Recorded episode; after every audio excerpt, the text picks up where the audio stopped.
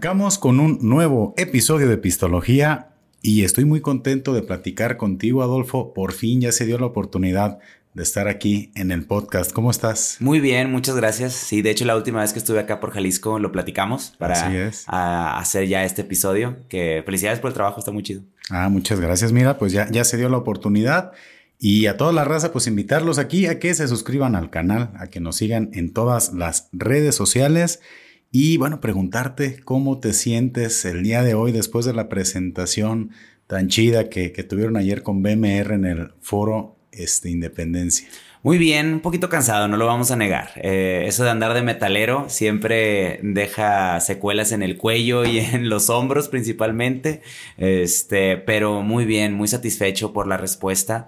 Eh, venir a tocar a, Jalisco para mí representa muchísimo. Es un estado que yo quiero mucho. Guadalajara en particular había sido una ciudad difícil para mí. Los shows que había tenido anteriormente ahí no siempre habían salido eh, de la mejor manera pero en esta ocasión fue mágico. Tú estuviste ahí y, para nosotros, para todo BMR, fue mágico. Sí, oye, eh, fue una presentación en la cual pues agradezco mucho que me hayan invitado. Eh, la verdad sí, o sea, le rifaron muy bien la respuesta de la gente. Había por ahí como anécdota. Eh, no sé si lo, lo, platiqué ayer, estaba ahí el, guardia de seguridad. Sí. Que estaba, platica, dice, no, hombre, aquí en Guadalajara la raza es muy exigente y le sorprendió la respuesta porque preguntaba, oye, ¿de dónde vienen ustedes? Bueno, eh, como banda, ¿no? Y no, pues de Zapotlanejo. Ya le comenté pues que tú de Monterrey, pero sorprendido, ¿eh? Sí, este, sorprendido. Es algo que, que nos llena de satisfacción que siempre manejamos la banda, pues bueno, que es de Zapotlanejo, pero yo sí vengo de un poquito más lejos, desde la Sultana del Norte. Eh, y tener ese recibimiento, escuchar las voces, eh, las palmas de la gente, sí es muy gratificante. ¿Cómo no? Oye, sí, sí se notó ¿eh? la, energía y es algo que a mí me, me, da mucha curiosidad. Diario que veo alguna presentación de, de alguna banda, me sorprende el tema de que estás, bueno, por ejemplo, estuvimos platicando antes de su presentación y pues como en un mood muy, muy tranquilo. ¿De dónde sale la energía, Adolfo? O sea, ¿cómo, cómo, revienta esa energía que, que, transmiten en el escenario? ¿Cómo, ¿Cómo lo procesas? ¿Qué tan cansado terminas después de una presentación? Fíjate que es bien interesante porque es, un, es una emoción que solamente se puede eh, definir como euforia. Sí, definitivamente es una euforia que se siente al momento de subir al escenario, pero al mismo tiempo es una responsabilidad y un trabajo. Eh, sobre todo como banda abridora, éramos la primera banda en el show. Nuestro trabajo es que la gente se emocione, grite, salte y prepararlos para la banda principal. Eh, entonces es una combinación de una energía que traes dentro y de una pasión y de un, de un gusto que tienes por la música, pero también es una responsabilidad, es un trabajo que tienes que cumplir. Eh, siempre me ha gustado verlo como, como esa dualidad. Sí, porque yo estoy sorprendido de, cómo, cómo hacen pues ahora sí que sus presentaciones, la energía, porque recuerdo en la, vez anterior que me tocó verte fue cuando estuvieron de gira, que estuvieron, si no me equivoco, Aguascalientes, Aguascalientes y Zacatecas. Eh, ¿Cómo sí, verdad? Sí, sí, Aguascalientes eh, y Guadalajara, que hicimos el, cultural y ah, antes hicimos, eh, digo, después, perdón, hicimos Zacatecas y Monterrey. Sí, han sido en, esas dos. Ah, porque yo recuerdo que eran, entonces fue Aguascalientes, luego Guadalajara y terminaron en el Urban, en Zapotlanejo. Así es, ajá. Y es eso lo, que yo dije, bueno, ¿qué onda? Sé que andan con un recorrido, este, pues complicado.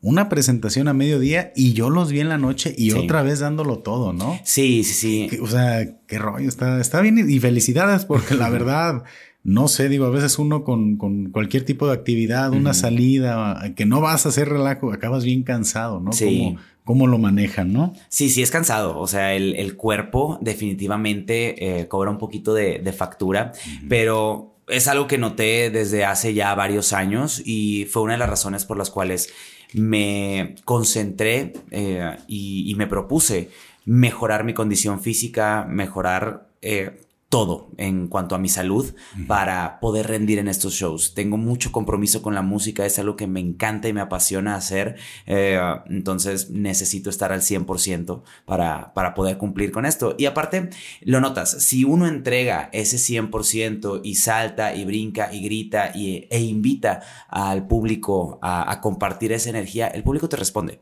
El público definitivamente responde. Si tú estás un poco más cansado, si estás eh, dando el 70 en el, en el escenario, se va a sentir. O sea, a lo mejor la gente va a escuchar la música, sí, por supuesto que es una parte fundamental de, todo el show, pero esa energía, esa, esa, euforia nuevamente que se va a sentir en el ambiente, no se va a cumplir al 100. Y a, y a mí es algo que me encanta de la música. No, no, pues qué, qué, qué chingón, la neta, pues toda una experiencia verlos tocar en vivo.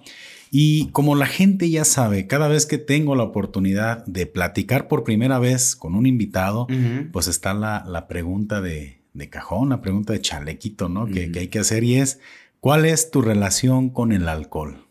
Con el alcohol yo tengo una relación de amor-odio, definitivamente, porque este, eh, hay bebidas que me encantan, lo que es la cerveza y el whisky, me encanta. Es eh, un sabor, y no lo digo solamente por el efecto embriagante, lo digo por el sabor y por la cultura de la cerveza artesanal, etcétera, eh, el whisky.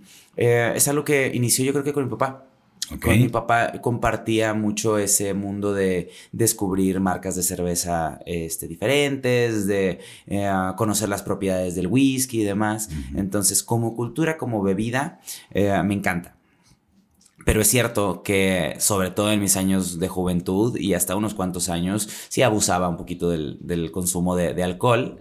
Y eso eh, traía. Mm, no, problemas, porque no, no sufrí tal cual un, episodio así, vaya, una etapa de alcoholismo severo y que mi vida se fuera al caño. No, no fue tanto así, pero sí notaba que no cumplía los objetivos que yo quería. Físicamente siempre me ha gustado mucho ir al gimnasio, este, hacer ejercicio y mantenerme en buena forma y pues el alcohol de repente merma un poco eso, no solamente por la ingesta de calorías, sino porque te da flojera. La crudita te da flojera ir al gimnasio. Este, esa es una. Em, hace unos años este, inicié nuevos proyectos, lancé una marca de café.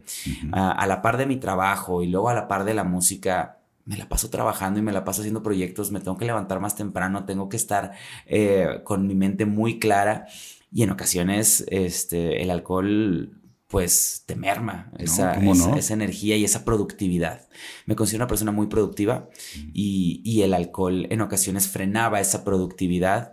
Entonces eh, decidí ponerle un alto al, al alcohol hace un par de años. No al 100%, porque me di una cierta licencia eh, el año pasado que tuvimos el tour europeo. Sí, este, me di la licencia de probar la cerveza europea y en Bélgica y en Alemania sobre todo, qué cosa más deliciosa. Este, entonces yo digo que solamente puedo tomar en territorio europeo. Toda ah, América está prohibido. Oye, y, y ahorita que comentas que tu bebida, tus bebidas favoritas es el whisky y la cerveza, ¿qué whisky es tu favorito? El Double Black de Jack Daniels, de, perdón, de Johnny Walker.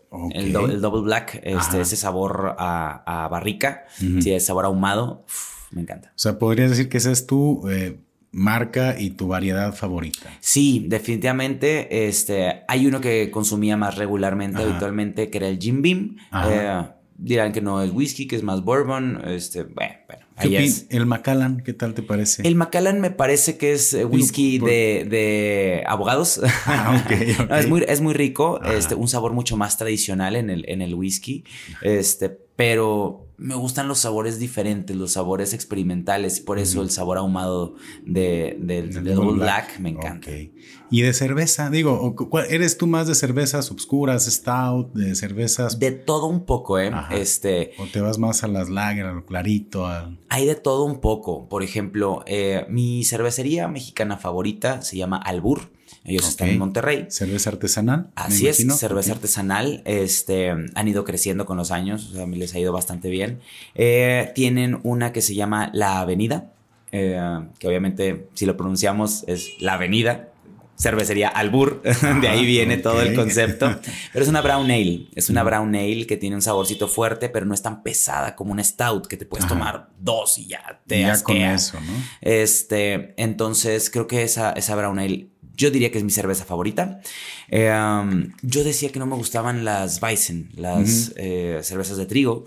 Ajá. Pero ahora que recientemente fui a Alemania y que me presentaron buenas marcas de cerveza Weizen y servidas de la manera correcta. Yo no sabía que tenías que servir y luego hacer el remolinito y la espuma al final. O sea, ah, todo eso Está, está muy interesante y me enamoré del sabor. Eh, entonces, creo que depende de ir conociendo. Eh, toda cerveza eh, buena tiene sus propiedades y la cerveza comercial me quedo con la Montejo del sur del país. Ok. Eso creo que, que yo creo que es mi cerveza favorita ah, en las comerciales. Pues bueno, para toda la raza que nos está escuchando, pues que se dé una, una oportunidad, ¿no? De probar lo, que comentas. Para que veas, le sé, le sé al mundo del alcohol. sí, Oye, ¿y alguna anécdota que, que digas, sabes qué? En particular esta cosa acabó medio fuera de control. de la que me acuerdo, de la que no me acuerde. Exacto, porque es buen punto, ¿eh? Mira, si no te acuerdas, es señal de que estuvo sí. muy cañón, pero algo que, recuerdes, ¿no? Que digas, híjole. O que puedas platicar también, ¿no? Sí, tengo, tengo varias. Este, eh, um, por ejemplo, yo creo que una de las más rockstars que me ha aventado fue un after del México Metal Fest. Eh, para la gente que no sepa, eh, yo soy imagen del México Metal Fest, hago contenido para YouTube y para redes sociales del México Metal Fest, aparte de que entrevisto a las bandas. Entonces, en un after, ya después del festival, me parece que fue la edición 4, 3 o 4, creo que 4. Eh, hace un after con los medios y asiste Havoc. Ajá.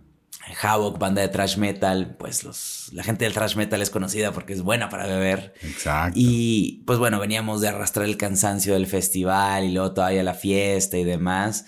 Tal, la fiesta se puso intensa, pero pues es, es, es un, una cierta culpa, una, una cruda moral de cómo estuvo la, la fiesta con, con los Havoc pero al mismo tiempo es una anécdota super rockstar. Me fui de fiesta con ellos este, y terminamos haciendo locuras en un restaurante que se llama Ragnarok en el, eh, en el centro de Monterrey. Ok.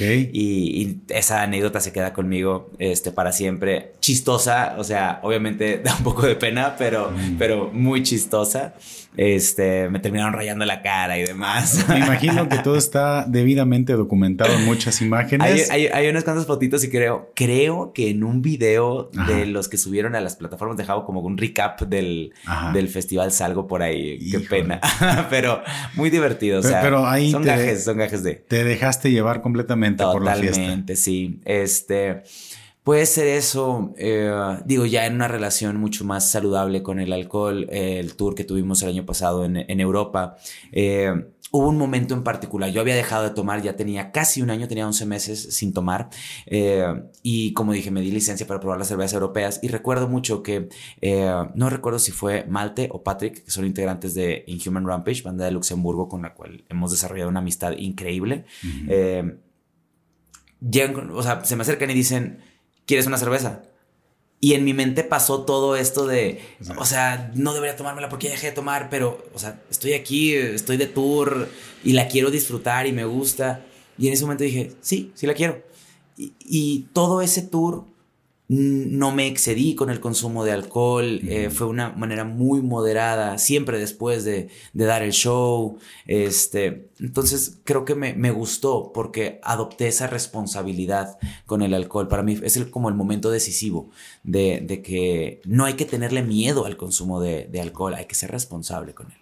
Oh, mira. Entonces, gran, gran consejo, ¿no? Porque creo que es lo que más se le dificulta a la gente es la moderación. Claro. Hay quienes dicen, no, hombre, yo me tomo la primera, ya no puedo parar hasta que ya este, acabe ya casi en el piso, ¿no? Claro, no, yo decía eso, yo decía, me tomo una y me tomo el cartón completo.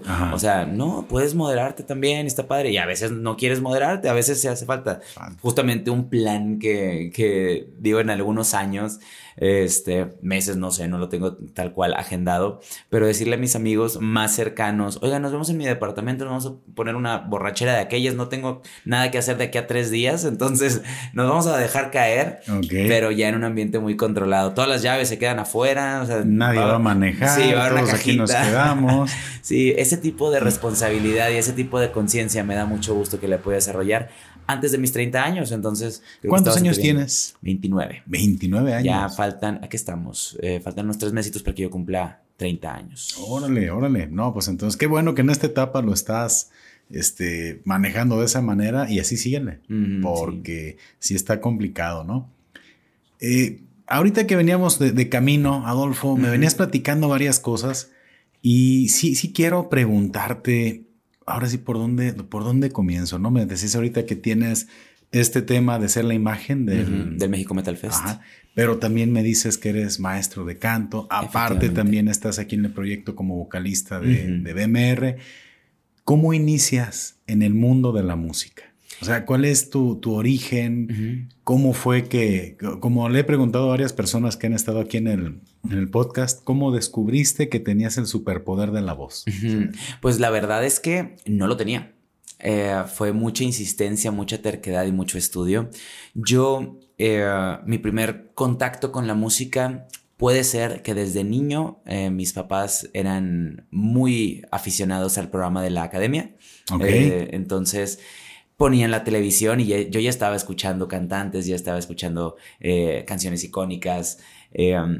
puede ser ese. También mi hermano canta o, cantaba más activamente hace varios años. tenía su grupo y ensayaban ahí en, en la casa.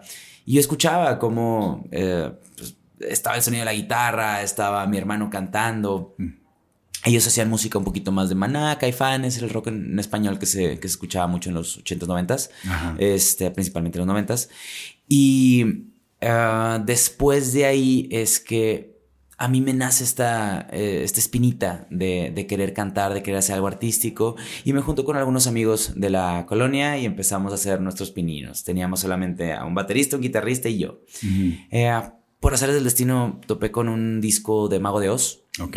Y fue yo creo que la primera banda en la que yo escuché guitarras distorsionadas. O sea, si bien no es la banda más pesada, no es el metal más extremo para nada, pero sí fue mi primer contacto con guitarras distorsionadas. Entonces ya ahí noté que me gustaba algo ligeramente más pesado. Y pues de ahí viene toda una historia de irme a, con otros eh, amigos más grandes. Si yo tenía 13 años, ellos tenían ya 18 y hacíamos covers de los clásicos, Maiden, Judas, Black Sabbath eh, ya es una entrada a, otro mundo del metal. Mi primer proyecto más en serio eh, viene con eh, Neural Effects, una banda de progresivo de Monterrey que aún está activa.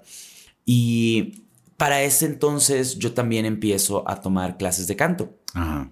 Eh, yo no quería simplemente estar cantando. No sé si sabía en ese momento que no era tan afinado, que no cantaba bien, pero sí dije que quería hacerlo, hacerlo de manera correcta. Me meto a clases de canto, este, sigo en el proyecto, voy empatando entre mi educación vocal, que va más hacia el pop, rock, eh, un poco más este, tradicional.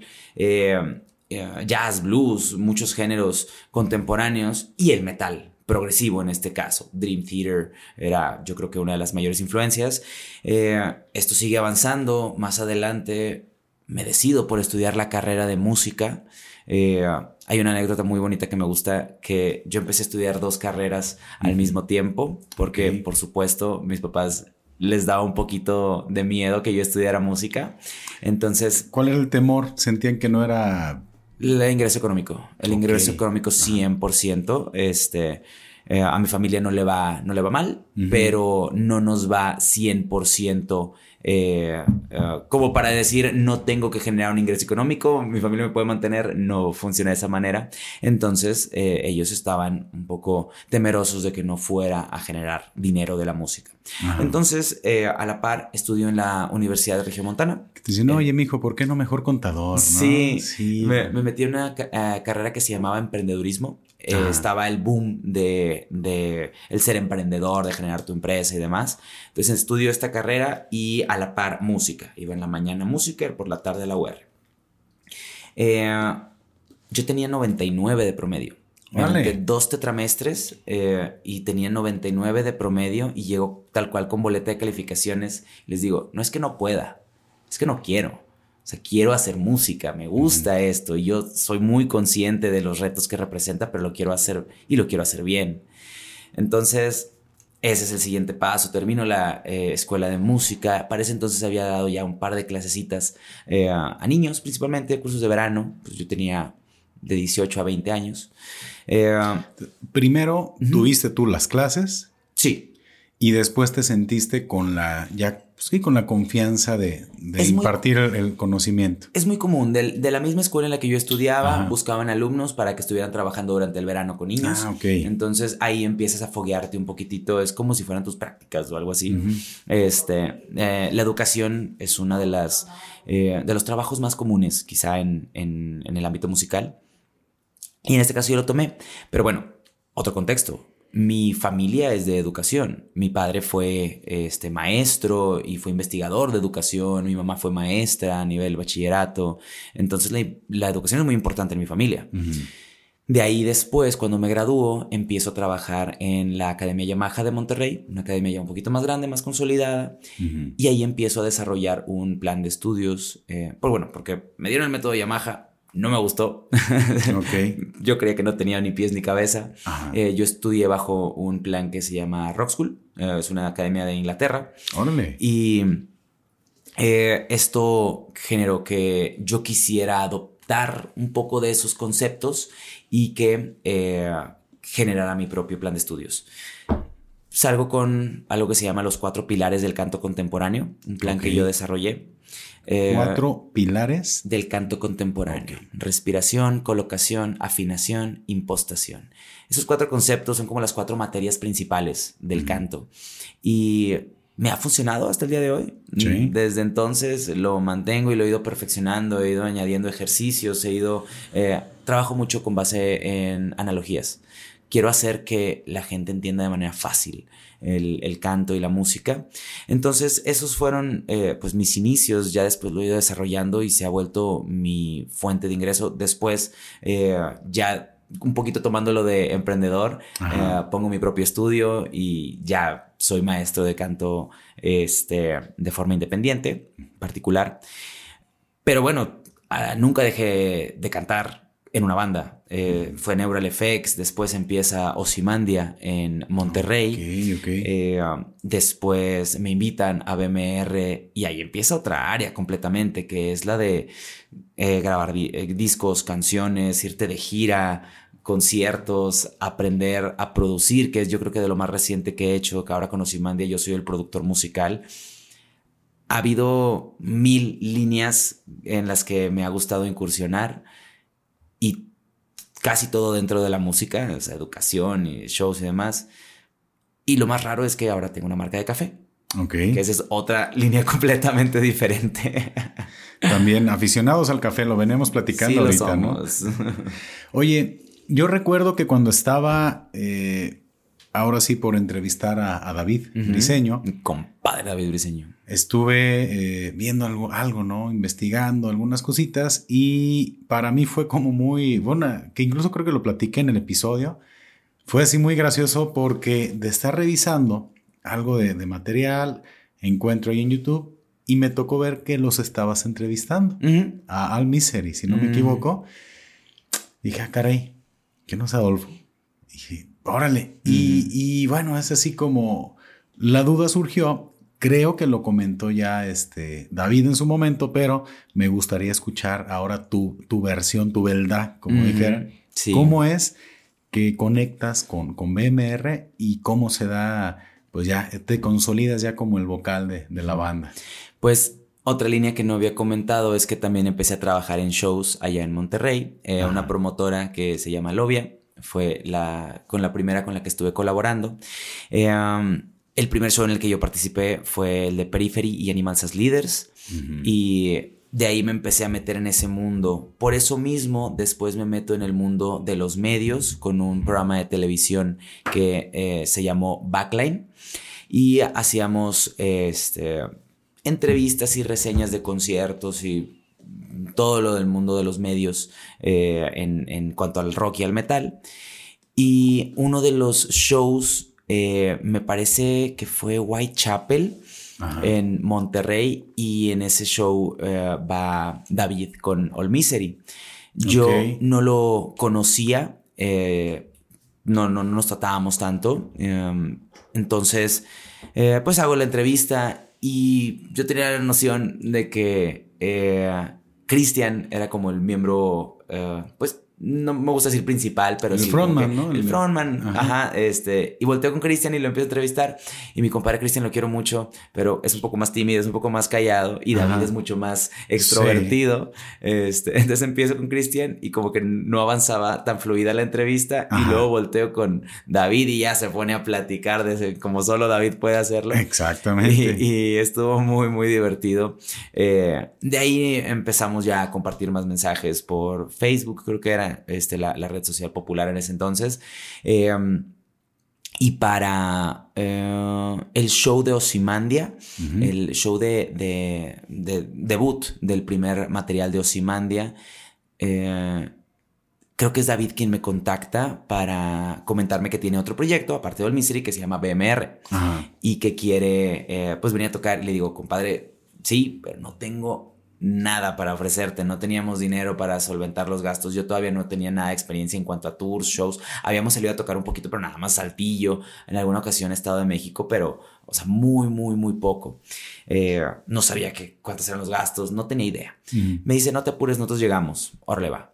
Eh, recuerdo que le comenté a mi papá eh, en ese entonces de que no, es que va a venir una banda de Jalisco y va a estar un poquito más grande. Eso me impactaba mucho. Yo tendría 20, 21 añitos. Eh, entonces me dice papá, no, pues vamos a, hacer algo lindo por ellos. Yo tenía un contacto en eh, un hotel muy importante allá en Monterrey que se llama Crown Plaza. Ok. Y eh, pues bueno, llegan los BMR en una camioneta, pues no la más lujosa, digamos. y llegan al soundcheck y demás, venían bien apretados, con mucho recalor. Okay. Este, llegan al soundcheck y todo les digo, oigan, me acompañan, tengo que dar unas vueltas. Vamos, vengan en la camioneta porque hay que dejar en otra parte. Se las inventé a la vuelta del venue donde íbamos a tocar estaba el hotel. Oh, y llego, le digo, espérame tantito. Ya después David me platica que, eh, pues sí, viene al hotel y que les dice a los demás de la banda, oigan, Adolfo viene por algo, ni crean que nos quedamos aquí. Y salgo yo con las dos llaves. Ahí está. ahí están dos habitaciones para que descansen chido. Y pues yo creo que fue ahí donde empezó ya la hermandad completa. Fast forward, este, bueno, yo sigo con Osimandia, BMR sigue haciendo sus primeros pininos con eh, Auti, primer vocalista. Y en algún momento eh, sale de la banda y mi compadre Rulas, este guitarrista fundador de la banda, me, me llama en una sesión de pistología. medio, medio entrado, mi compadre me llama y me dice que estaría interesado en que yo cantar en la banda y yo, ah, claro, sí, digo en la plática. Ajá. Pasan semanas y luego, oye, ¿qué onda? Ya no me dijiste nada. ¿en serio? ¿En serio? ok. Y, pues bueno, ahí empieza, como me endulzaron los oídos, me dijeron... Como dice uno por aquí, ¿no era plan chelero? Sí, me endulzaron los oídos diciéndome, no, pues vamos a grabar un video, vamos a grabar la rola y nos vamos a ir de gira dos semanas con una banda europea y, yo el Misery y yo, va, vamos a hacerlo, vamos a hacerlo porque me encanta la aventura, eh, era algo que yo quería y no sabía cómo hacer. Eh, fuck it, lo hice. y aquí estamos. No, pues qué chido, ¿eh? Esa, esa historia está bien, está muy, muy interesante. Y ahora sí que, ¿por qué, por qué metal? O sea, en, en algún momento experimentaste tú con algún otro género. Sí estuviste y dijiste, no sabes que me siento cómodo, me gusta más este género? ¿Cómo fue que, te fuiste ya como sintiendo en ese lugar cómodo? Pues la verdad es que yo empecé, eh, como te digo, este mundo del heavy en español, este, con Mago de Oz, con Saratoga, con Warcry. Eh, y luego entro a estudiar la carrera y ahí me enseñan mucho de pues, las grandes voces que a mí me encantan. Freddie Mercury, Robbie Williams, Michael Bublé, eh, hay mucho, Sting, hay mucho de esas voces que a mí me encanta. Pero como siempre me acostumbré a estar en el escenario saltando y gritando y moviendo la greña y sintiendo esa euforia del público, es algo que no diría que es exclusivo del metal, pero que definitivamente se siente mucho más con el metal. Otra cosa que me encanta de este género son las letras. En el eh, metalcore norteamericano, europeo, eh, en el heavy español, se maneja mucho el tema de la camaradería, el tema de la superación personal, el tema de la salud mental. Son temas que considero son muy importantes en mi vida y pues yo como músico, como letrista, como, como, compositor, también trato de aportar un poquito de eso. Entonces creo que ha sido esa mezcla entre la energía, el contenido de las canciones y pues por supuesto el sonido más puerco que, me, que me llama y que me, me gusta mucho. Eh, y hay una entrevista que me gusta con Chris Motionless, de Motionless in White, que explica el por qué el fan del metal es tan apasionado y tan eh, celoso incluso con su música. Y eh, le pone una explicación, es que el metal nos ha acompañado desde que estamos sufriendo cosas pues muy dolorosas en su momento a través de toda la adolescencia, ese rechazo, porque sabes de cierta manera que eres un poquito diferente, entonces ese rechazo, esos problemas, eh, solamente los puedes apaciguar un poquito con, con rock, con metal, entonces creo que esa es la razón por la cual me he quedado en este género y, vaya, ha habido muchas oportunidades y muchos comentarios que me dicen con tu voz podrías irte a cantar pop, a cantar reggaetón, a cantar... Fun fact, estuve en una banda de bodas, estuve en una banda versátil. Ah, sí, ya, te tocó entonces estar en esa. Ya estuve en ese mundo, ya canté todo un poco de eso. Este, y, no, no, no, no.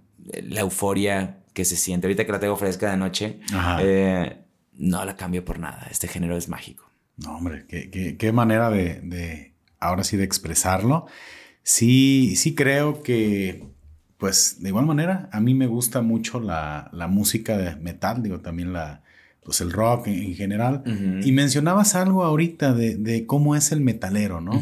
Eh, y platicaba también con el mismo guardia de seguridad que, va a aparecer muchas veces, ¿no? Aquí en el episodio.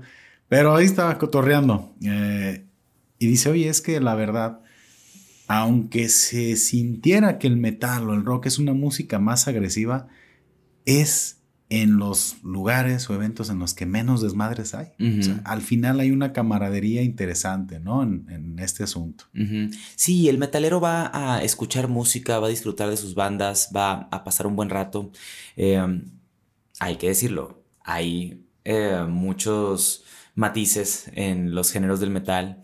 Hay metal a veces más extremo, como le decimos eh, en, el argot del metal, más cañero, que sí se puede prestar a que se les pasen las cheves, se les pasen las caguas y haya... O sea, un chingazo y en el slam. sí, sí, sí, Pero no es tanto como en la escena de la banda, por ejemplo. Eh, es una escena muy pesada porque vámonos a las letras, vámonos a las letras como todos están tratando de ser más y decir, mira cómo yo tengo más y mira cómo yo soy más.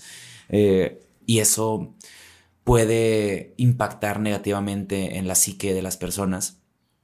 Y a eso van, se ponen ese disfraz eh, y, esa máscara y van a, los, a los shows con ese ímpetu de te voy a demostrar cómo yo soy más y cómo gano más y eso me parece que no es, lo, no es el mensaje más positivo que se puede compartir en las letras.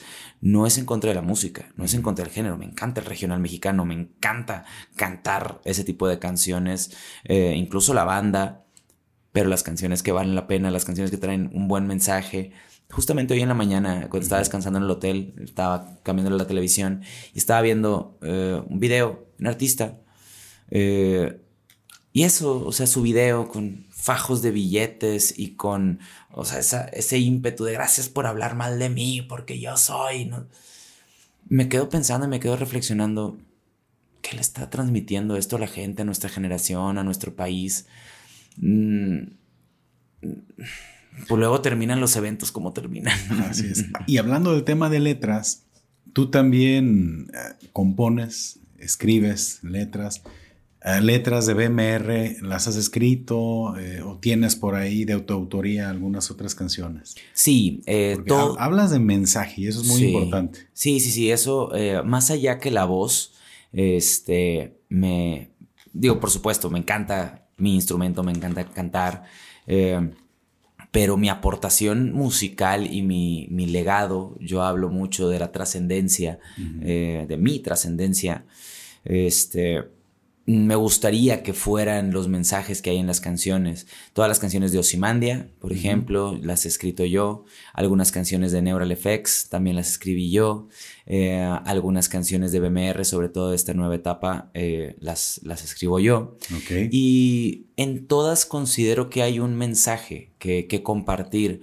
Em, me gusta, me gustan las canciones de amor, me gustan las canciones de fiesta, se disfrutan, pero no sé si, si para mí eh, sea el tema más importante y, sea lo que quiero compartir. Entonces me he volcado a hablar más de salud mental, como en resiliencia, me he eh, volcado a hablar de... Eh, el término en inglés es blow off some steam, o sea, sacar un poquito de tu estrés, de tu presión, con Dejemos al Mundo Arder de Osimandia, este, nuevamente Superación Personal, Titanes de Osimandia. Hay canciones más personales que escribo, eh, Los Buenos Somos Más, este, eh, Inmortal, que muchas veces son, son mensajes dedicados a, a familiares, este, Inmortal particularmente con la partida de mi papá. Ok. Este, ya faltó. Sí, ahí hice esta, esta canción. Entonces, hay mensajes eh, importantes que valen la pena eh, ser, ser compartidos eh, por medio de la música. Entonces, eso, eso es algo que quiero mantener y yo creo que creo que es algo del sello de, de, la composición de Adolfo Torres. Sí, mira, es bien importante esto que comentas porque pues nos encontramos, ¿no? Con, los true de todos los géneros, ¿no? Tanto del metal como de otros géneros. Y es bueno, la raza a lo mejor que está más enfocada al, regional eh, o al reggaetón o otro tipo de géneros, pues está quitando la oportunidad de escuchar música con un buen mensaje, ¿no? Solamente, ¿por qué? Bueno, porque entiendo, la música te va a hacer clic el género con el que mejor te identificas. ¿Y sabes qué? Podrá decir alguien, yo desde que empieza el primer guitarrazo, next, mejor, me voy a lo mío, ¿no? Pero yo creo que, que, es interesante, ¿no? Que, que, la raza tengamos un poquito más de apertura para, para conocer, porque también, pues escucha uno de repente rolitas de otros géneros y dices, híjole, no sé si será gusto culposo o qué onda. No, yo considero que no existen gustos culposos, o sea, son gustos y ya. Música es música, ¿no? Al final de cuentas. Y bueno, vemos gente que nos enfocamos mucho, que nos ganchamos mucho con la música y la analizamos demasiado. Eh, hay personas que simplemente la ponen de fondo y ya, ya está. Este, por eso se ponen un reggaetón para bailar y, ya, ya estuvo. Eh, no están analizando las letras, no están, pero creo que inconscientemente sí te deja algo. Eh, yo hay eh, una exclusiva. Yo escucho Bad Bunny desde mucho antes de que fuera el hitazo de que, es ahora, eh, particularmente la canción de Soy Peor. Este, y se me hacía un chiste muy bien contado. Cuando escucho Bad Bunny mm, la primera vez y este lenguaje obsceno y muy subido de tono, no me asusta para nada, pero se me hizo un chiste muy bien contado, que digo, ah, qué divertido cuando el público se lo empezó a tomar en serio y, y se convirtió en una revolución y ahora es, o sea, el, estándar. Y cuando puedes meter la frase, si tu novio no te mama el culo, en una canción, dices, wow, ¿a qué, ¿a qué estamos llegando? ¿A qué, hacia dónde está virando todo esto. Y, lo pongo también en metal, o sea, cuando, cuando en metal, estoy seguro, voy a, voy a parafrasear algo, voy a inventar, pero estoy seguro que le voy a tirar algo, que alguna canción que diga, vamos a desmembrar cuerpos humanos. Ok, ¿a dónde estamos llegando, señor? Usted necesita terapia. Sí, mira, y, es que acabo de grabar episodio también con, con los Neil Swine. Saludos. Y también salió en la conversación Bad Bunny. y, realmente estamos eh, en un debate porque yo mencioné que una de las rolas, porque fue una de las preguntas, oye, ¿cuál es una canción este, que sea gusto culposo que tengas en tu playlist, no? Entonces cada quien comenzó a platicar de, una u otra. Y yo mencioné, dije, yo, hay una canción que me gusta de Bad Bunny. y, el nombre, espero no fallar, creo que se llama Daikiri. Sí. Se me hace muy, muy buena la, melodía, o sea, me, gustó mucho. Y creo que, que, Bad Bunny, así como tú mencionas, meter esa frase en una canción, e, es, sí lo puedo ver como, como un genio. si, es un genio musical, no puede ser el género que yo escuché o que prefiera, pero definitivamente no hay una, una melodía que no tenga un toque interesante. Dices, yo no sé si es, si sale de él toda esa creatividad musical. Tienes razón, esa, esa genialidad de melódica. O sea, sí, sí está, sí está interesante. Y o una frase. Se te quedan pegadas. Y, es que tú escuchas y es cruda la frase. Si tu novio no te mama el culo, o sea, No se me ocurre una conversación en la que podrías sacar a colación esa, esa frase, o, sea, y la metiste en una canción, wow. y aparte, frenas toda la, el fondo musical y dejas así. Dices, pues, y la gente, la gente se acuerda de esa rola y aparte es esa canción, no recuerdo cómo se llama, pero tiene como un ensamble como de cuatro o cinco ritmos diferentes. Es, pues la verdad sí, sí es eso. No sé, digo, debe tener un ejército de, compositores y productores, y demás. Claro, sí, por supuesto. Pero pues yo opino que sí es un, revolucionario, ¿no? Está, está interesante, pero te digo, cuando la gente se toma en serio este tipo de mensajes y cuando la gente lo adopta como su personalidad, ahí me parece que está preocupante y que está, está simplemente raro. Bueno, pues han de disculpar, raza. Es que hay cosas que suceden cuando está uno aquí este, grabando el, el, podcast y tuvimos aquí un detallito técnico. Esperemos que la continuidad de la conversación no se vea muy, muy afectada. Creo que nos quedamos hablando de Bad Bunny. Sí, eh, lo que iba a comentar era que eh, hay un detalle cuando te compras ese personaje de... Eh, por ejemplo, en el caso de Bad Bunny, si te, compras este personaje de fiestero y de libertinaje sexual y demás, es algo eh, cuando menos extraño, pero me gusta también hacer la dualidad y la comparación con el metal, que es el género que sí conozco, que sí domino un poquito más. También es extraño comprarte este personaje de Thrasher enojado y alcohólico y tal. Tampoco es, me parece lo más sano y lo más correcto. Entonces, en general, eh, por eso retomamos y conectando de nuevo con el tema de los mensajes en las canciones y en la música, está muy bien cuando eh, a manera artística lo, lo, puedes expresar. Me ha tocado entrevistar en el México Metal Fest a artistas de géneros muy brutales y son excelentes personas y bien súper tranquila. Los, black metaleros no es como que llegan, vamos a crucificar gente. No, o sea, es, es simplemente una, una forma de pues expresar, es, es, es, un concepto artístico, es un concepto artístico, mm, creo que es importante que la gente no se ganche con esto, ahora la moda que traen con los belicosos o no sé cómo. Los beliquines, o sea, vamos a agarrarnos a fregadazos, no, no se trata de eso, contrólate. que yo creo que de igual manera tampoco quieren ellos agarrarse a, chingadazos, ¿no? Simplemente... Pues, espero, que, espero que no el 100%. Parte, ¿no? Parte de lo que, de lo que expresan. Sí.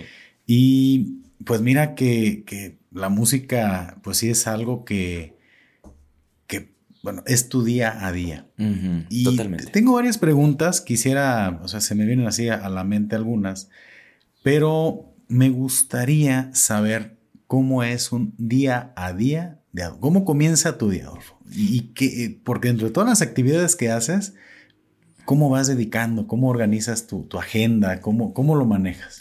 Pues eh, tengo una rutina muy bien establecida, eh, que es la que trato de mantener. No siempre es posible porque en ocasiones hay viajes y en ocasiones hay eh, compromisos con diferentes clientes, instituciones, no sé. Entonces, lo que trato de hacer es levantarme temprano. Me gusta levantarme temprano, disfruto mucho el aprovechar las primeras horas de la mañana para iniciar con un café. Siempre es mi, mi rutina. Y eso me da para poder pensar, reflexionar y organizar mi día. Creo que es lo más importante, tener un plan. Eh, y pues de ahí ya sea eh, en mi celular tengo una eh, nota, tengo notas de lo que, los pendientes que tengo para la semana, de lo que me gustaría lograr en la semana, en el mes. Y selecciono, selecciono qué es lo que quiero hacer primero. Muchas veces hay que hacer publicaciones en eh, redes sociales. Ya se escuchó el, el, el primerito. Saludcita. Saludcita. Me estaba tardando, ¿eh? Está bien, está bien. Lo que no saben es que este trae whisky.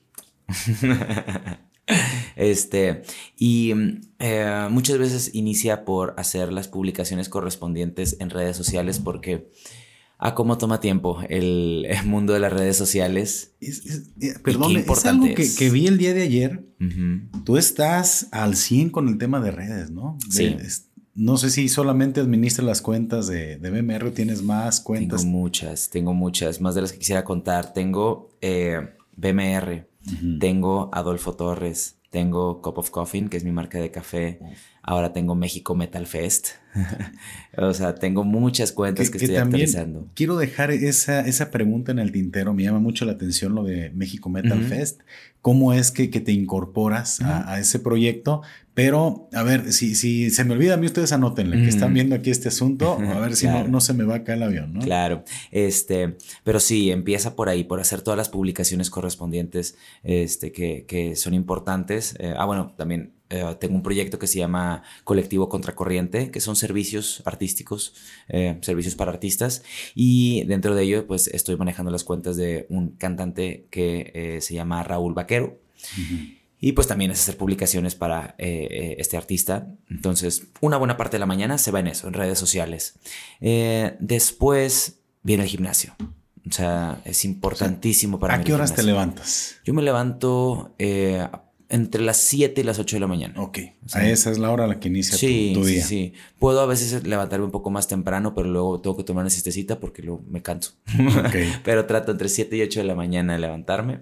Este, entre el cafecito y las publicaciones, ver las noticias. Me gusta mucho ver las noticias. Yo creo que es mi, mi hábito más señor. Muchas veces no es por estarlas viendo, es por tener algo de ruido de fondo, pero me gusta. No, sí, yo, yo también, a mí me encanta ver las, las noticias y a mí me gusta mucho irme como a lo local. O sea, Ok, sí, sí. están los noticieros a nivel nacional, los que ya conocemos, pero por ejemplo aquí, pues yo veo las noticias del Canal 4, para aquí es las noticias de Guadalajara, ¿no? Nos queda aquí muy cerca, entonces sí, yo también estoy al, al 100 con Yo- las noticias, yo- compartimos esa misma afición. Yo tengo N más Monterrey y tengo el de Paco Sea, imagen. Ok, ok. Ahí siempre, siempre estoy al pendiente de las noticias. Este, pero bueno, ah, esa es una parte de gimnasio. El gimnasio para mí forma una parte muy importante de mi día porque me activa físicamente, porque mantiene mi condición y porque es de los pocos momentos en los que trato de despejarme. No siempre lo logro, pero eh, creo que como ya se ha notado, soy workaholic. Me, la paso trabajando y, y es de los pocos momentos en los que puedo desprenderme de eso, poner un playlist, dejar el celular y solamente en los audífonos y trata de no pensar en trabajo. Tu Porque- rutina, una hora, hora y media de ejercicio, este, no está tan castigado, si le das. No, no tanto, no tanto. O sea, este, tengo, tengo ya varios años haciendo ejercicio, entonces conozco muy bien mis ejercicios, mi rutina. Eh, no soy, no soy gym rat, no soy una rata de gimnasio, pero, pero me gusta mucho y lo disfruto mucho. Después de eso vienen las eh, clases de canto. Eh, por lo general, eh, en la tarde, a partir de las 2 de la tarde, tengo clases de canto. Este, afortunadamente, pues ha ido bien y casi todos los horarios están llenos. Y esto es más o menos como hasta las 7, 8 de la noche. Eh, y luego vienen los demás compromisos. Eh, llámesele. eh, voy a empezar un proyecto de podcast. eh, Entonces, ya el- a esa hora de la noche vienen las grabaciones, ensayos con la banda, eh, actualizarme con un poco más de, de este, redes sociales. Vienen muchas actividades diversas. El músico vive de noche, entonces por la noche empieza lo divertido. Ok, ¿y a, a qué hora te duermes? Me duermo entre 11 y 12 de la noche. O sea, sí te alcanza el día para tener Sí. un descanso de 7, 8 horas. Sí, totalmente. De hecho, creo que es de lo más importante y una de las razones por las cuales también quise cortar el alcohol de mi vida, porque eh, supongamos que... tengo una grabación o tengo algún compromiso, empiezas con la chelita y se extiende la platiquita y se extiende. Ah, claro. Eh, eh, la ventaja de no tomar es que a uno le da sueño Ajá. y eh, aprendí, aprendí a decir, bueno, me retiro, buenas noches. y me voy a mi casa a dormir, porque el dormir siete horas, ocho horas, te da una claridad mental para poder eh, desarrollar todos estos proyectos, eleva tu productividad de una manera impresionante. Eh, esta mm, mentalidad nublosa que, que, no, que te da el no dormir, eh, de hecho, si no duermes por no sé cuántas horas, es el equivalente a estar pedo. Sí, sí, sí, es gacho. ¿eh? No, no, no cumplir como que con tu cuota de sueño no, no recuperas, no, no te sientes bien a lo largo del día. Totalmente, me han tirado muchísimo carro ahora de que no, es que te vas a dormir bien temprano y tal. Sí, pero es que no tienes idea de lo que le ha hecho a mi mente eso. Y vas a cumplir 30 años, espérate a los 40 como tu mm. servidor, no hombre, ya. Sí. Una desvelada es mortal. ¿eh? totalmente, entonces el, adoptar esa rutina este, es, algo que, me costó trabajo eh, mm, y lo agradezco mucho porque ese mismo desbalance eh, mm, físico, emocional, trajo algunos problemas para mí. Llámesele depresión, llámesele eh, ansiedad. Y el descansar, el dormir bien, los eliminó de mi vida.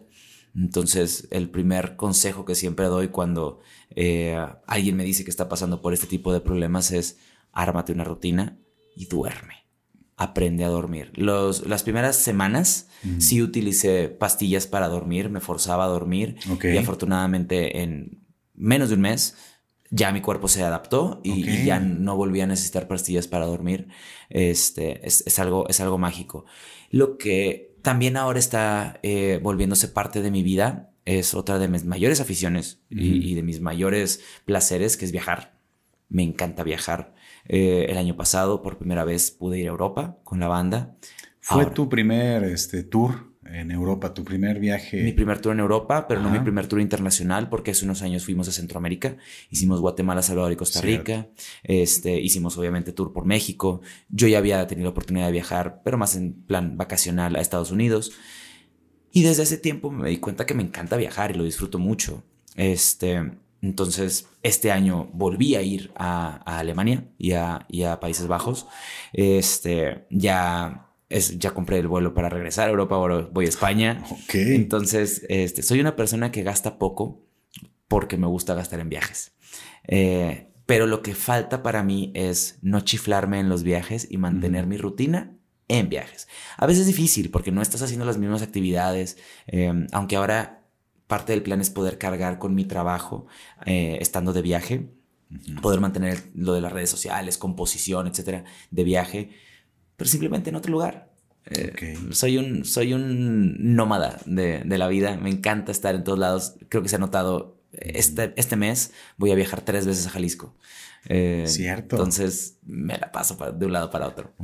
Y en, esto, en este tipo de viajes, que, que también es muy padre que lo equilibres, ¿no? Porque obviamente estos días en los cuales sales de tu rutina, que tengas después esa capacidad de readaptarte y de, adaptarte cuando no estés, ¿no? En, lo que viene siendo, tú eres de Monterrey, o sea, ahí completamente llevas tu vida, tu rutina, está complicado, ¿no? Porque luego te cambia un poquito el chip y dices, ay, ¿cómo, ¿cómo, le hago para regresar, no? Fíjate que fue algo interesante. Está todo este tema de algo que llaman la depresión post-tour que cuando regresas del tour, pues estás acostumbrado a esta rutina de eh, te levantas, viajas a una ciudad, cargas cosas, das tu show, agarras la fiesta, eh, al día siguiente repites y repites y repites, regresas y pues tu energía baja inmensamente y te tardas unos 3, 4, 5 días en readaptarte, gente, gente que más. Cuando yo corto la bebida de mi vida, eh, hubo uno, una ocasión en la que hice unos shows con BMR regreso y al día siguiente inmediatamente me levanté al gimnasio y empecé con mi rutina y yo estaba íntegro. Ok. Fue un momento que agradecí tanto, decir, es que yo conozco mi rutina, sé perfectamente lo que tengo que hacer. Este caso, el lunes viajo de vuelta a Monterrey y llego directo a impartir clases en la UR. Eh, y luego tengo clases de canto y en la noche tengo un ensayo. O sea... Ya, ya tienes la... Ya creo que aparte el tema de mantenerte ocupado ayuda mucho, ¿no? Sí, sí, sí, definitivamente. Entonces, para mí, es, este tema de la rutina es, muy importante. Tocaste un tema bien interesante, dices que es la depresión postur, Yo lo había escuchado eso mismo, lo no recuerdo la verdad, ay disculpen, no voy a dar el crédito correcto, pero de un comediante que decía, oye, es que, ¿sabes qué? No hay momento más difícil que llegar a tu habitación de hotel cuando tuviste una gran noche. Oye. Creo que Alex Fernández.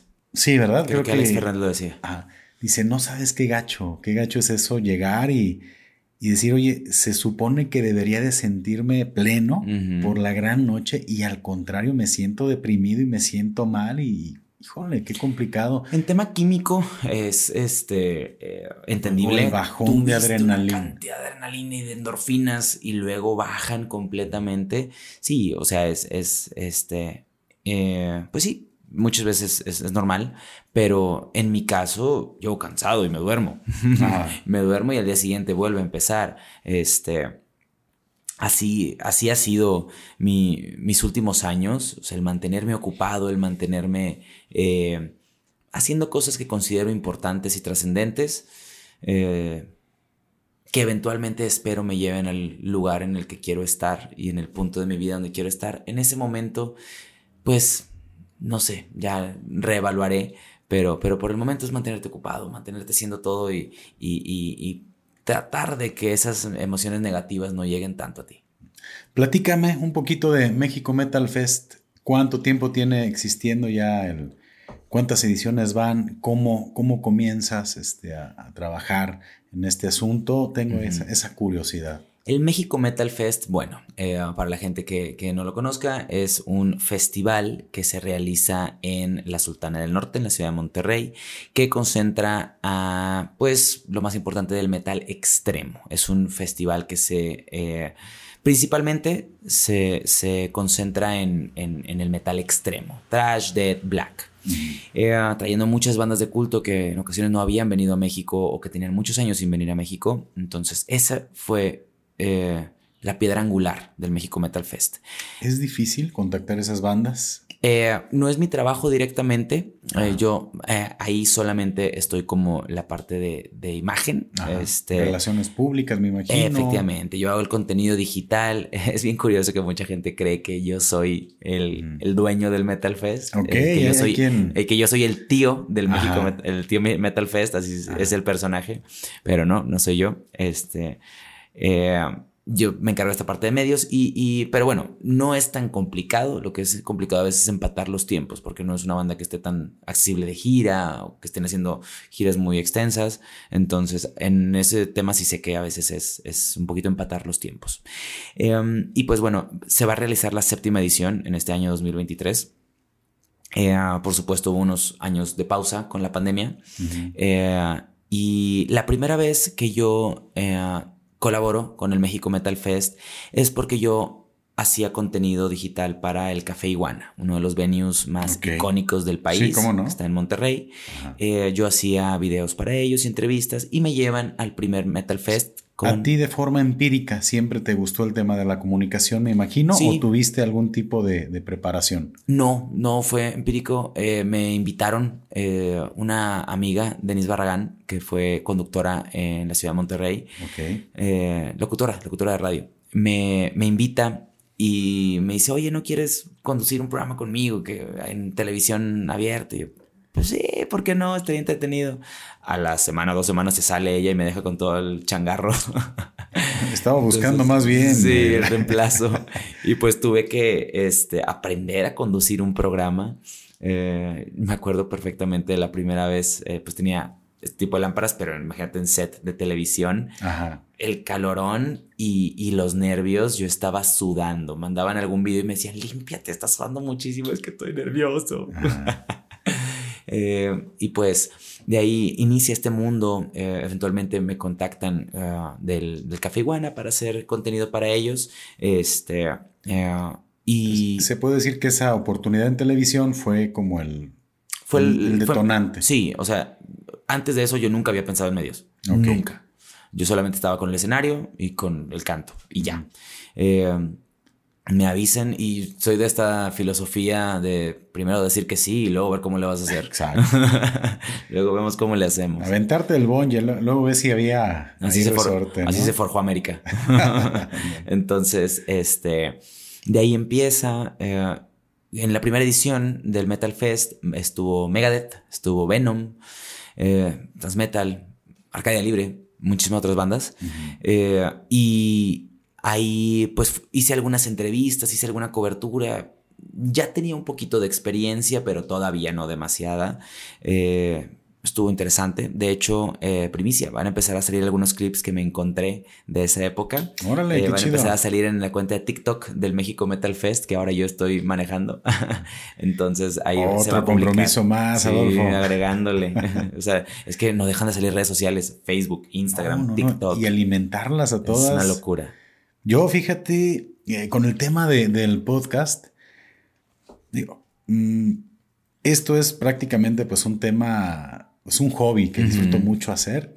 Tengo yo mi actividad este, principal. Qué desmadre, qué desmadre es mantener unas redes sociales activas. Saludables. Yo, honestamente no, creo que no cumplo ni con la cuota, no siempre alcanzo a, estar alimentando, pero pues sí, sí está cañón, ¿eh? Es, es, interesante. Este, y pues bueno, de ahí, y ese es mi primer acercamiento. Para el segundo, yo iba como café iguana todavía. Para el segundo ya me contacta directamente el equipo del México Metal Fest y me dicen, nos encanta tu estilo, queremos que hagas contenido para nosotros. Y yo encantado eh, y estoy muy agradecido con el team del México Metal Fest y pues de la empresa que lo hace, que es Cacique Entertainment, porque ellos fueron los primeros en confiar en mí y fueron los primeros que me pagaron por hacer esto. Antes de eso, nadie me había pagado por hacer medios, ni el programa de televisión, ni este, eh, en su momento la administración del Café Iguana, que ya cambió. ¿Gana uno dinero haciendo esto? Afortunadamente encontré la manera, encontré la mina de oro, eh, pero me tardé, me tardé muchos años, hice muchas cosas gratis, ese es un gran tip que puedo dar. Ah. Capitalizar, ¿no? Porque también es una, una, parte interesante, un consejo para la raza que, que pues no quiere mover un dedo si no es eh, por medio de, un, una recompensa económica, yo creo que puedes capitalizar muchísima experiencia. Totalmente. Haciendo ciertas cosas. Y, y, como dices, muchas veces tenemos nuestra actividad económica principal, pero lo podemos empatar con algunos hobbies que eventualmente crecen allá no ser hobbies. Yo tengo muchos años dando shows y haciendo conciertos y girando, sacando música y muchas veces eso no capitaliza económicamente. O sea, el show que dimos anoche fue magnífico, pero no capitalizó económicamente. Nuestro plan está para que en algunos años podamos, si bien no vivir enteramente de los shows que da la banda, porque es una realidad. Cada vez se vuelve más difícil vivir de una banda porque no es lo mismo el ingreso que genera vender un disco a consumir una reproducción en Spotify. Ahora hay muchas maneras, que es la mercancía, por ejemplo, vender las playeras, pero incluso algunos venues ya están cobrando corte de eso. Eh, la gente tiene mucho, mucho, mucho, mucha oferta de conciertos y cada vez es más difícil que te compren un ticket para un concierto. La vida se ha vuelto más cara. Todo, todo, todo, todo, todo ha sido más complicado. Entonces, si bien en este momento no lo estamos capitalizando económicamente todavía, lo, queremos hacer, está dentro de nuestros planes y, estamos haciendo mil cosas, estamos moviendo mucho más que un dedo para poder hacer que suceda. Yo lo menciono mucho aquí en el podcast y es el famoso salario emocional. O sea, el salario emocional es una maravilla porque... Fake it till you make it. Exactamente. es este... Y, porque incluso en el tema del proyecto del podcast es lo mismo. Yo lo he capitalizado conociendo gente extraordinaria porque cuando tú ya tienes oportunidad de hablar con alguien, generalmente uno está buscando personas que se destaquen en sus actividades. Y yo en lo personal, si a mí me preguntas, yo lo que he logrado capitalizar es conocer gente muy chingona, hacerme muy buenos amigos también a raíz del, del, podcast. Y es eso, me preguntan, oye, ¿ganas? Pues dinero no, pero muchísimas cosas. Y eso que tú comentas de, oye, pues ayer me presenté en el foro, me fue toda madre.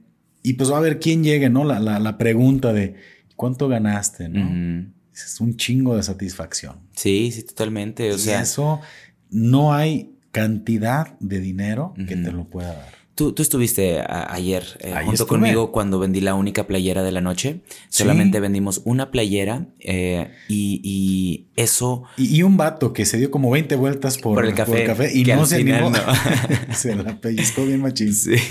Eh, pero decir, sí, solamente vendí una playera, pero ganamos la oportunidad de que la gente nos conozca, gané esa satisfacción, el poder enviarle la fotografía que nos tomamos con el público a mi familia y decirles, mira, lo logré, o sea, estoy, eh, Guadalajara, una ciudad que me había costado tanto, ahora nos fue bien, eh, creo que hay muchísimas cosas, por supuesto. No podemos ser ciegos y no podemos ser ilusos al decir que no es importante el dinero. Por supuesto que es importante. Yo pagué vuelos para eh, venir a en esta ocasión a Jalisco, pero, pero todo es parte de un plan y es parte de una organización. Eh, en algún momento eh, habrá, habrá gente que vea ese esfuerzo y diga, va, sí voy a invertir en comprar esa playera porque yo sé el esfuerzo que está detrás de... Por eso los músicos tenemos que ser muy voceros al respecto de que, oigan, cómprenos mercancía porque lo necesitamos para esto. Claro, de, Spotify se genera un ingreso, pero mínimo. Yo creo que si en toda mi carrera he generado 50 dólares de Spotify, y vaya que tengo música ahí, este, es, es mucho. Por supuesto, los artistas que tienen millones de reproducciones, hay un mayor ingreso. Em, si no podemos ser ciegos, el dinero es importante, pero no debería ser la única manera, el único motor, el único el único factor que impulse un proyecto. Si te gusta hacerlo, si quieres hacerlo, hay que montarlo. Y esto que voy a decir me parece que para mí es muy fuerte. Yo cuando me muera, no quiero que la gente se acuerde de Adolfo Torres como un maestro de canto que cobraba por clases. Quiero que me consideren un artista y un cantante. Entonces, por supuesto que mi ingreso económico principal son las clases de canto, pero espero que cuando me muera la gente no me recuerde por eso. Mira, pues e, eso puede ser parte del, epitafio, ¿no? que puede estar ahí. Sí. Y, qué bueno porque todas las personas que de alguna forma u otra nos dedicamos a crear arte, digo, a mí me gusta mucho el dibujo, em, híjole, pues es lo que buscas, un legado. Y creo que he, coincidido mucho en esa parte con muchos, muchos amigos, este, insisto, en, en esto del podcast, pues platico con mucha gente y es eso, o sea, nos, como que nos interesa más que un tema económico, es más un tema de legado. Decir, mira, esta obra, esta obra es mía y va a ser, pues la herencia que le dejas al mundo, ¿no? Sí, no. Es eso, dejar algo ahí para la posteridad. Mi, mi tema y mi palabra siempre es trascendencia. O sea, em, al estar viajando muchas veces te toca ver monumentos eh, que dices, tiene cientos de años ahí. Y ahí está. O sea, ¿qué va a ser de mi nombre eh, a 100 años de aquí?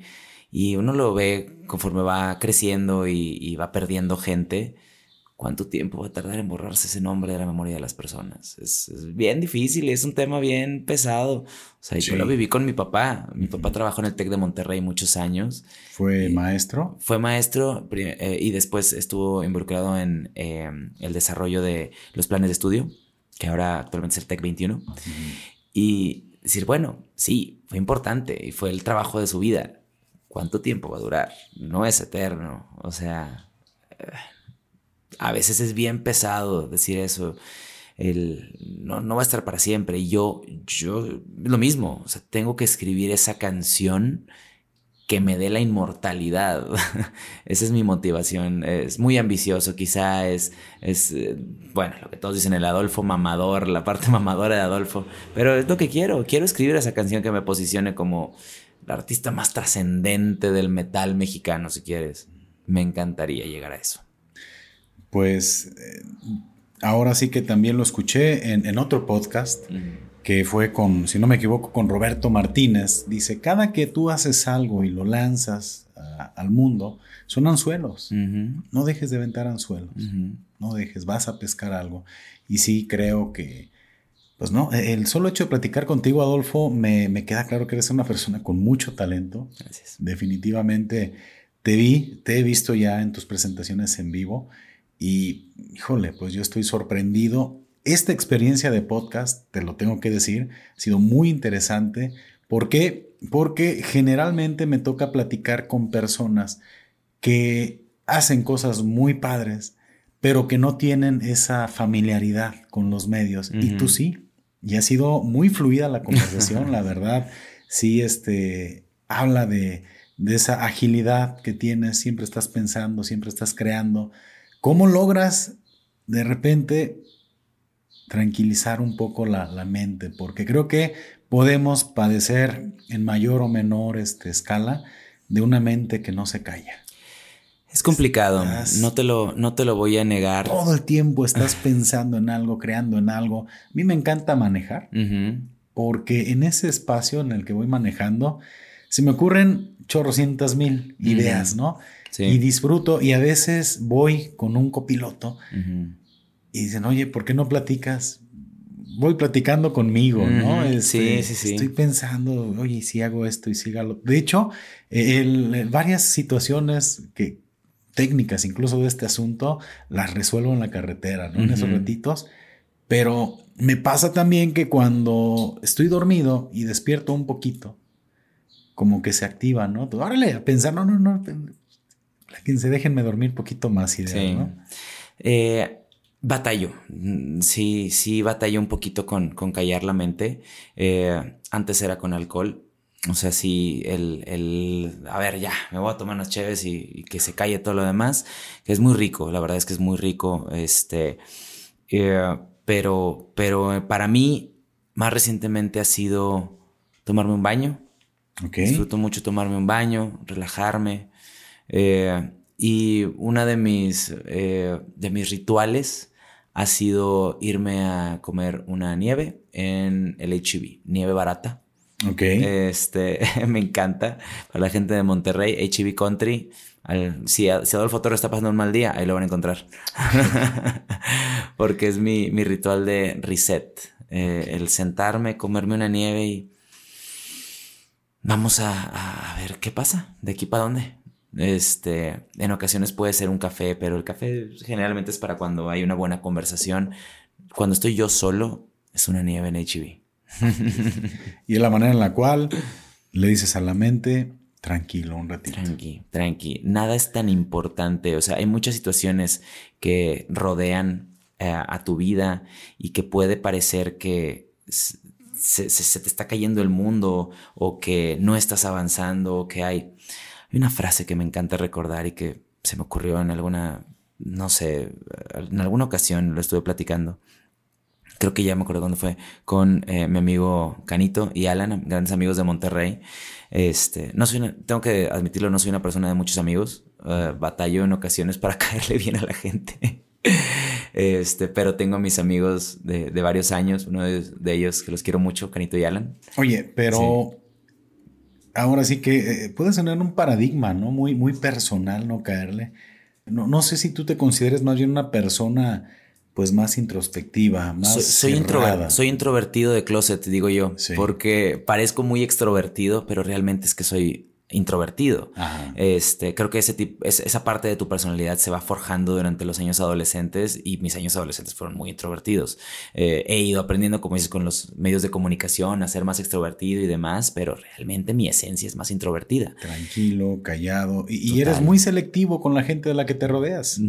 Este, no, no por gusto, pero, al parecer la gente es selectiva conmigo.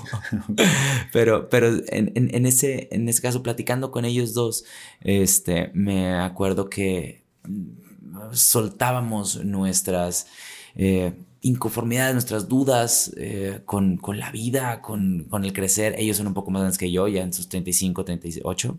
Eh, y pues bueno, hay muchas situaciones en la vida que de repente te abruman. Y salí con una frase que me encanta, que es, últimamente, al universo le vale verga lo que estés haciendo. Es correcto. Entonces. Estamos en una mini fracción de tiempo-espacio. Sí. Que yo creo que también es el principal consejo, ¿no? Mm. ¿Quieres hacer algo? Anímate a hacerlo. O sea, al final, pues, ¿por qué no? Sí. A nadie le importamos. y, cuando estoy comiéndome esa nieve, o sea, ¿quién te crees para sentirte tan importante? O sea, relájate, nadie está al pendiente de lo que estás haciendo. Si lo quieres hacer, hazlo. Si no lo quieres hacer, vete a dormir a tu cuarto. O sea, no pasa nada. Adolfo, hay, hay muchísimas cosas que, quisiera seguir platicando contigo. Espero que no sea ahora sí la, última vez que tenemos oportunidad de, conversar. Créeme que sí, sí dejo algunas cositas en el tintero todavía para no quemar todos los cartuchos. Va, va, va. Pues ya te dije que vengo tres veces a, Jalisco este mes. Voy a estar oh, muy presente en Jalisco. Perfecto. Ojalá que, podamos regresar aquí al, al, estudio. Quiero preguntarte, Adolfo, ¿qué sigue? ¿Qué, qué proyectos vienen para ti? ¿Qué, qué, qué continúa a futuro aquí en el corto, mediano plazo o largo? Este eh, episodio no sé cuándo salga, pero seguramente eh, ya se habrá estrenado o estará por estrenarse el más reciente sencillo de BMR que se llama Intervención. Eh, y pues tenemos muchos, muchos shows. Abril viene con fechas en Ciudad de México, viene con fecha en Ocotlán, viene con otra fecha en Guadalajara. Para agosto tenemos una gira por México, Centroamérica y Canadá con eh, Inhuman Rampage. También regresan nuestros amigos de América. Qué bonito también es eso, el poder estar eh, exportando uh, e importando música ambas. Es, está bien padre. Este, y para noviembre, la séptima edición del México Metal Fest. Eh, tenemos la participación de BMR. Aparte que yo voy a estar haciendo las entrevistas la, la, participación de BMR, que para mí es un sueño, estar en un festival de esa magnitud en el escenario, no solamente como parte del equipo de medios, sino en el escenario, para mí es un sueño hecho realidad. Y paréntesis, un sueño para todos los que lo seguimos. Mm. Me da mucho orgullo saber que van a estar ahí. Perdón, es el mm, efecto secundario. Eh, platico, ¿no? Que estos mm. micrófonos están bien flameados ya. sí, a mí me dio mucho gusto saber que van a estar presentándose en el festival. La verdad, muchísimas felicidades. Las puertas se van, se van abriendo cada vez más. Es constancia, es trabajo duro y en el caso de BMR, camaradería, porque yo quiero a esos cabrones de una manera impresionante eh, y ha sido el factor. Justamente ayer antes de subir al escenario nos abrazábamos, eh, al bajar del escenario se sintió una energía y una felicidad única. Entonces creo que ese ha sido el factor que, ha cambiado la, dinámica en, BMR. Entonces vienen cosas muy, muy, muy bonitas para este año. Este, ah, por otros lados, sigo con el, la marca de café. Quiero seguir eh, este, esparciendo esa cultura del café, que también es otra parte que me, que me gusta mucho. Entonces, pues, si a la gente le gusta el café, compren Cup of Coffee. Ok, ¿dónde pueden encontrar la marca? ¿Dónde pueden pedirte el café? En Instagram directamente, Cup of Coffin. Eh, ahí está el juego de palabras. Este, una, marca, obviamente, con tintes rockeros y metaleros. Este, y hago envíos a, a toda la República porque eh, pues bueno, no me podía quedar con, con eh, esa, esa, falta. Si corté el alcohol, que, ya expresé que me gusta el sabor, pues tenía que sustituirlo con otra bebida y en este caso es el café que también le puedes sacar las notas y puedes volverte mamador del café. Pues, oye, ¿qué te parece si en el siguiente episodio vemos la forma de podernos tomar aquí un café del que estás. Y aquí lo, lo catamos, digo, porque también de eso se trata, ¿no? Hacemos un café irlandés, ¿por qué no? Le agregamos un poquito de whisky. No me lo tomo yo, pero yo lo puedo preparar. Ah, perfecto. Yo, yo encantado. Mira, yo me presto al experimento, ¿eh? pero lo hago con fines educativos. Educativos. 100% didáctico el asunto. Totalmente. ¿Tus redes sociales, Adolfo? Yo estoy en todas las redes sociales. estoy en Facebook como Adolfo Torres. Tengo mi fanpage. Eh, ahí principalmente estoy con el tema de las clases de canto. En eh, Instagram estoy como Adolfo Torres.93. Ahí mi día a día. Últimamente le entré a la onda de los reels. Eh, me gusta mucho la comedia, ya lo platicaremos después, pero ahí se nota un poquito de este, la, la, la la comedia. Este, TikTok ya le entré también, ya al, me, rejuvenecí al entrar a TikTok. Este, es que se necesita estar presente, ¿no? Igual, como Adolfo Torres.93. Este, y pues bueno, las redes de BMR. Ahí, este, sepan que por lo general soy yo el que está activo ahí. BMR oficial. Este, seguiremos publicando shows que se que se vayan dando este año y, y pues esperemos que todo crezca para hacernos famosos y ya poder quitarnos de tener que trabajar. Ya queremos ser famosos. Todos queremos, ¿no? ya, ya vivir el sueño. Ya, por favor. sé también que vas a, desarrollar, lo platicabas hace un momento, eh, el proyecto también de un podcast. Sí, este, eh, con mi compadre Moroco Palacios, eh, gran figura de la comunicación en Monterrey, este, pues ahora él también está abriendo sus horizontes a nuevos proyectos y vamos a empezar un podcast. Eh, veremos cómo, cómo sea ese proyecto. Igual ahí en mis redes lo voy a estar informando. No, pues felicidades. Más, más compromisos todavía. Más compromisos, más cosas que hacer, como si no fueran suficientes. Oye, pues qué gran conversación. Créeme que para mantener como la calidad de todos los temas que quisiera seguir tocando contigo, me gustaría, como decía, comprometerte con, alguna nueva este, participación. Hoy tocó aquí en este estudio que, se, está armando. Pues sí, creo que, está cumplido. Está muy bonito, está muy bonito. Me encanta el logo de Epistología, eh, está bien lindo. Ahí está, de, fondo, claro sí, está muy chingón. Y y si no, pues vamos, porque también aquí se ha grabado en la cervecería Carmela en Zapotlanejo. Uh, buenísimo. Creo que ahí está excelente para probar la cerveza artesanal que, ahí, que ahí fabrican que la neta, muy bien. ¿eh? Impulsemos la cultura de la cerveza sin alcohol en este país, porque eh, en otros lugares está, está un poquito más desarrollada. Aquí encuentras en cero nada más. Patrocíname.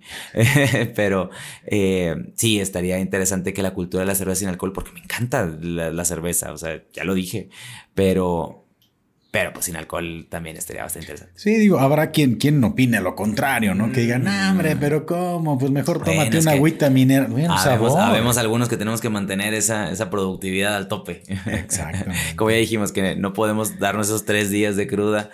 sí, no, terrible, ¿eh? Y, conforme pasa el tiempo, permítanme decirles a, a todos que conforme pasa el tiempo, las crudas son más difíciles y duran más tiempo. Entonces, digo, aquí es pistología y, bueno, lo comento, pistología no quiere hacer apología del, estado de ebriedad, al contrario, es un consumo responsable e informado, porque es parte también de lo que hacemos, probar este, alguna que otra bebida, pero siempre con, con responsabilidad. Totalmente.